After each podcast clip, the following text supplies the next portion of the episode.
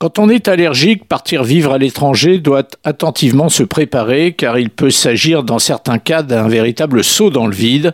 La lettre des expats de courrier international y consacre une véritable feuille de route, la préparation d'abord, la vie sur place ensuite. Alors l'idéal, il est rarement possible, c'est de choisir sa destination, pas tellement le pays, plutôt la ville. Le Washington Post américain révèle par exemple que des villes comme Wichita dans le Kansas, Dallas, Texas et Scranton Pennsylvanie, sont infestées de pollen. À l'inverse, les trois villes les moins à risque pour les personnes allergiques sont Buffalo, État de New York, Seattle, État de Washington, et Cleveland, dans l'Ohio. Autre précaution à prendre, demandez à son médecin une ordonnance avec le nom international de votre traitement.